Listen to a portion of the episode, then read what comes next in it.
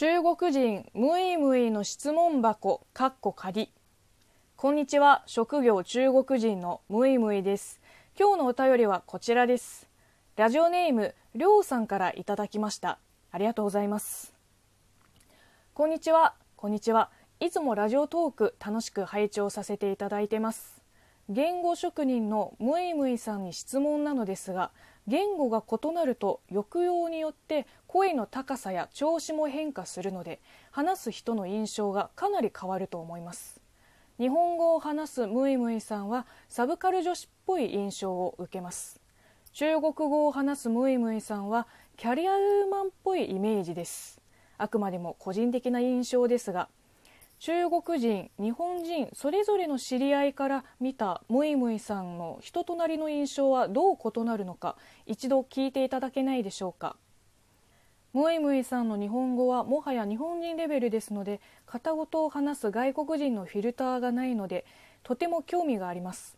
よろしくお願いいたします。うーんそうですね。使う言語によって話す人の印象が変わりますよね。でもそれはその言語の特徴というよりその人にとってどういう場面でどの言語を使うっていう使い分けがそうさせたんじゃないかな。例えば私の日本語がサブカル女子っぽく聞こえるのはサブカル女子だからです。その一面をラジオトークなり YouTube で発信してるから見てる人にそういう印象を与えてるんじゃないかと。昔の日本人と中国人の職員が半々の職場ではアニオタキャラ全開でやってましたよ。逆に隠すの無理ですよ。隠すつもりも応答ないけど。会う人に聞かれるわけ。その日本語はどうやって勉強したのって。あ独学でほぼアニメから覚えました。っていうしかなかった。しなんならだんだんそうやって紹介されることが増えていっていつの間にかそういうキャラが定着しました。そもそもアニオタじゃなかったらサブカルチャーに興味がなかったら日本語を勉強したりしてなかったと思います。で母国語の中国語はキャリアウーマンじゃないけどそんなできる女じゃないよ。多分もともとの男っぽい性格と中国語の言い方が強い特徴が相まってテキパキ働くキャリアウーマの印象を与えてしまってるんじゃないかな。正直仕事モードに入ると日本語も中国語もきつい感じになっちゃいます。特に講演とか瞬時のあの判断力が必要な仕事の現場では無駄をなくしてサクサク進めていきたいから割とストレートに物事を言います。あれしてくださいとかそれはやめた方がいいとか。まあ通訳として現場入りする場合は違うけど言葉と文化の違いによって生じるトラブルを回避するのが現場通訳の仕事だと私は思うのですでに揉めてる時は特に神経を使って柔らかく通訳します。そんで2カ国語か2カ国語以上喋れて両方の私とも知ってる友達何人かに一応聞いてきました。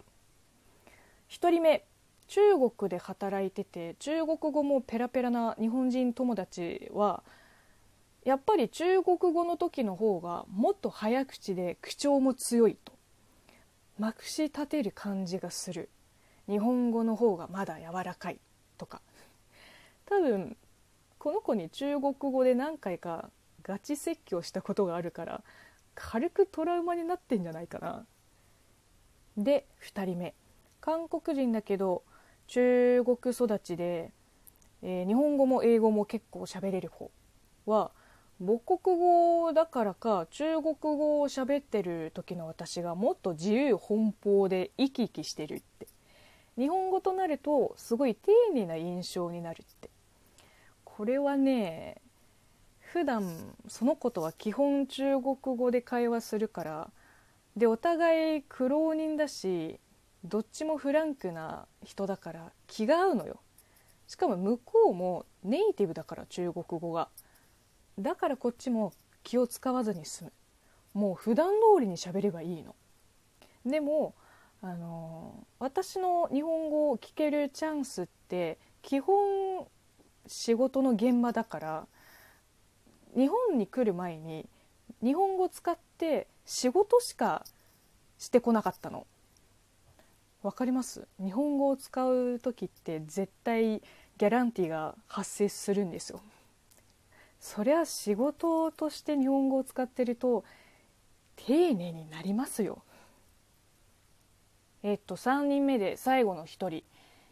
北京にいた時に、えー、同じ日本語の会話教室に通ってた7つぐらい年下の子でノリも近いし北京を離れる前は結構頻繁に食事に行ったりお出かけしたりしてました。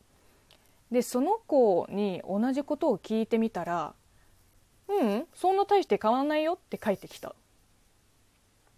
ということでもちろん使う言語のそれぞれの特徴も影響してくると思うけど相手にどんな印象を与えるかはその人の性格と人柄によりますね結局。雰囲気が多少変わっても性格そのものがコロッと変わることはないです。私の場合はね最後にあの毎回これを言うとまたまたって思われるからあんまり言いたくないけどでも言うね。日本語を褒めてくれるのはすっごく嬉しいです。もう日本人じゃん。ネイティブだよとか。若干過大評価だけどものすごくありがたいし励みになります。でもねまだ自分の目指してるところまで到達してないし現在のレベルを維持するだけでも精一杯なんですよ。アナウンス科を2年間通ってもっと1個上の段階に行けた気がするけどまだまだ満足できてないです。まだ発展途上です。なので私中国人ムイムイがどんどん成長していく姿をぜひ見守ってください。